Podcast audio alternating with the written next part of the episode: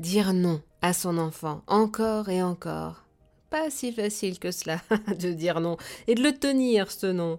Pour en parler avec nous, pour nous conseiller, Stéphane Valentin, docteur en psychologie et spécialiste de la petite enfance, auteur de nombreux ouvrages dont le très précieux Je veux, je veux, comment dire non à son enfant, paru aux éditions Pfefferkorn. Bonjour Stéphane. Bonjour Eva. Alors imaginons là que je suis fatiguée, mais vraiment très fatiguée d'être toujours en conflit avec mon enfant, de faire le gendarme en permanence, toujours dire non.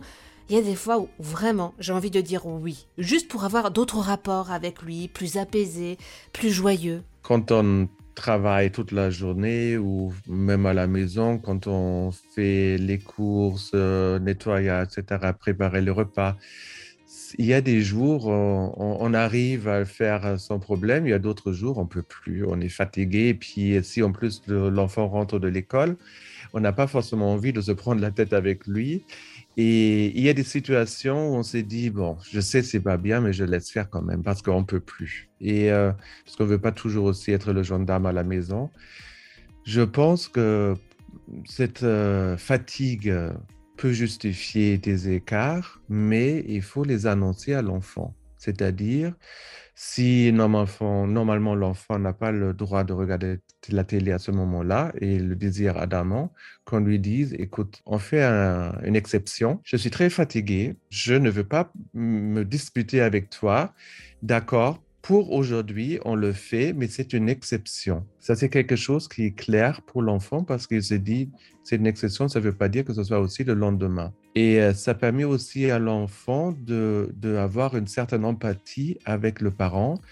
Euh, maman ou papa sont tellement fatigués, et il fera aussi des efforts pour justement ne pas trop stresser les parents. On devrait essayer pour les règles de base dans votre famille d'avoir toujours euh, cette euh, petite, euh, ce petit plus d'énergie pour garder ces règles-là intactes. Parce que pour l'enfant, il est très important de savoir que certaines règles sont constantes, que vous soyez fatigué ou non. Un non doit toujours rester un non et un oui doit toujours rester un oui, mais comme je dis, il y a des exceptions. Et quand il y a des exceptions, c'est aussi très soulageant pour l'enfant parce que c'est dit, le cadre que vous lui offrez, vous, vous lui offrez avec vos règles, il n'est pas tellement rigide et qu'il y a des exceptions. Et ça, c'est important qu'il y a encore euh, des possibilités justement pour euh, aider l'enfant à, montrer qu'il y a une espèce de, une sorte de liberté dans tout ce cadre. Un autre exemple qui parlera beaucoup de parents, j'en suis persuadée, à table. Mon enfant me demande des crêpes. Je lui prépare, avec amour, pendant une demi-heure, et quand je les apporte, il refuse de les manger. Je lui réponds que si c'est comme ça, il aura rien d'autre à manger, mais il préfère ne rien manger pendant 24 heures. Je vais quand même pas affamer mon enfant. Comment, comment tenir le non en pareille situation? Surtout à table, dans la situation où on mange, il faut faire attention de ne pas instrumentaliser la nourriture. Hmm. Ni par nous-mêmes, parce que nous, on a peur que l'enfant mange pas assez. Et la, la, la, peur inconsciente des parents, de tous les parents, c'est mon enfant mange pas assez, il va mourir de faim. Bien sûr, dans notre société, pour la plupart, on ne meurt pas de faim, et surtout pas les enfants, parce qu'ils vont se rattraper à un autre repas. Mais c'est inconscient, c'est comme ça. On a peur que l'enfant finisse pas son plat, euh, c'est pas bien pour lui.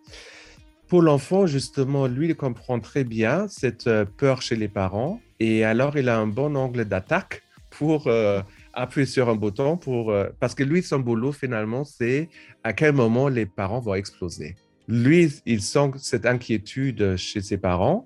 Ils ont peur que je mange pas assez. Et ben voilà, je m'oppose. Et on va voir ce qui se passe. Et bien sûr, ça va pas tarder. Donc les parents vont ou bien peut-être le punir. Ils vont dire il n'y a pas de dessert.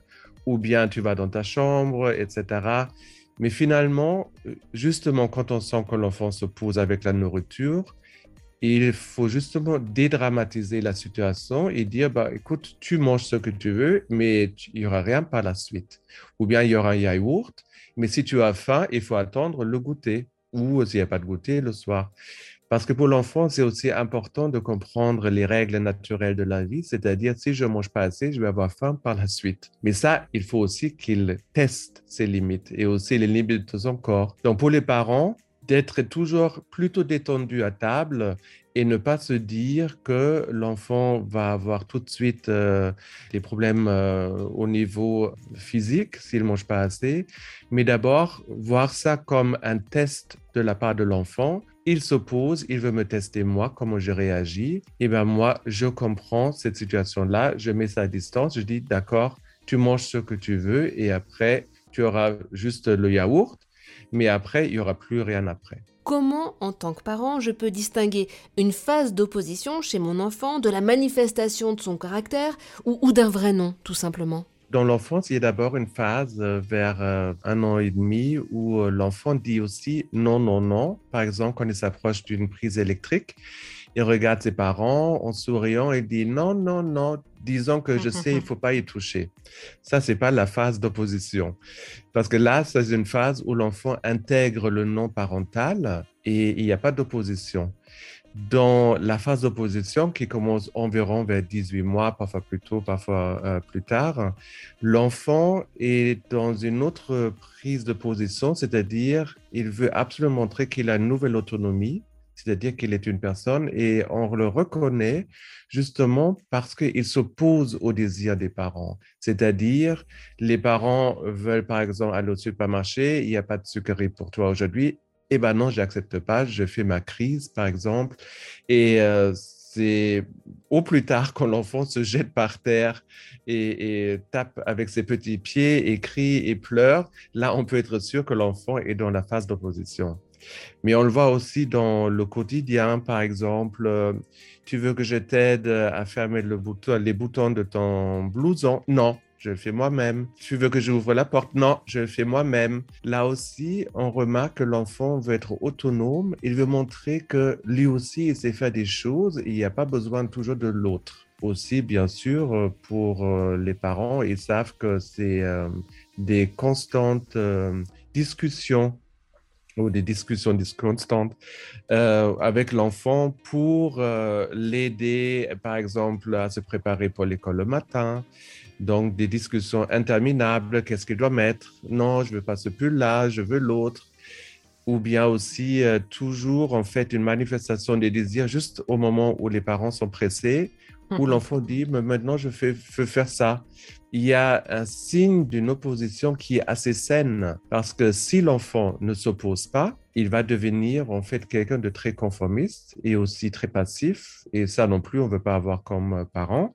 Donc finalement, que l'enfant manifeste son autonomie par son opposition, c'est justement pour se différencier de l'autre le nom montre que je ne suis pas maman, je ne suis pas papa, je suis moi.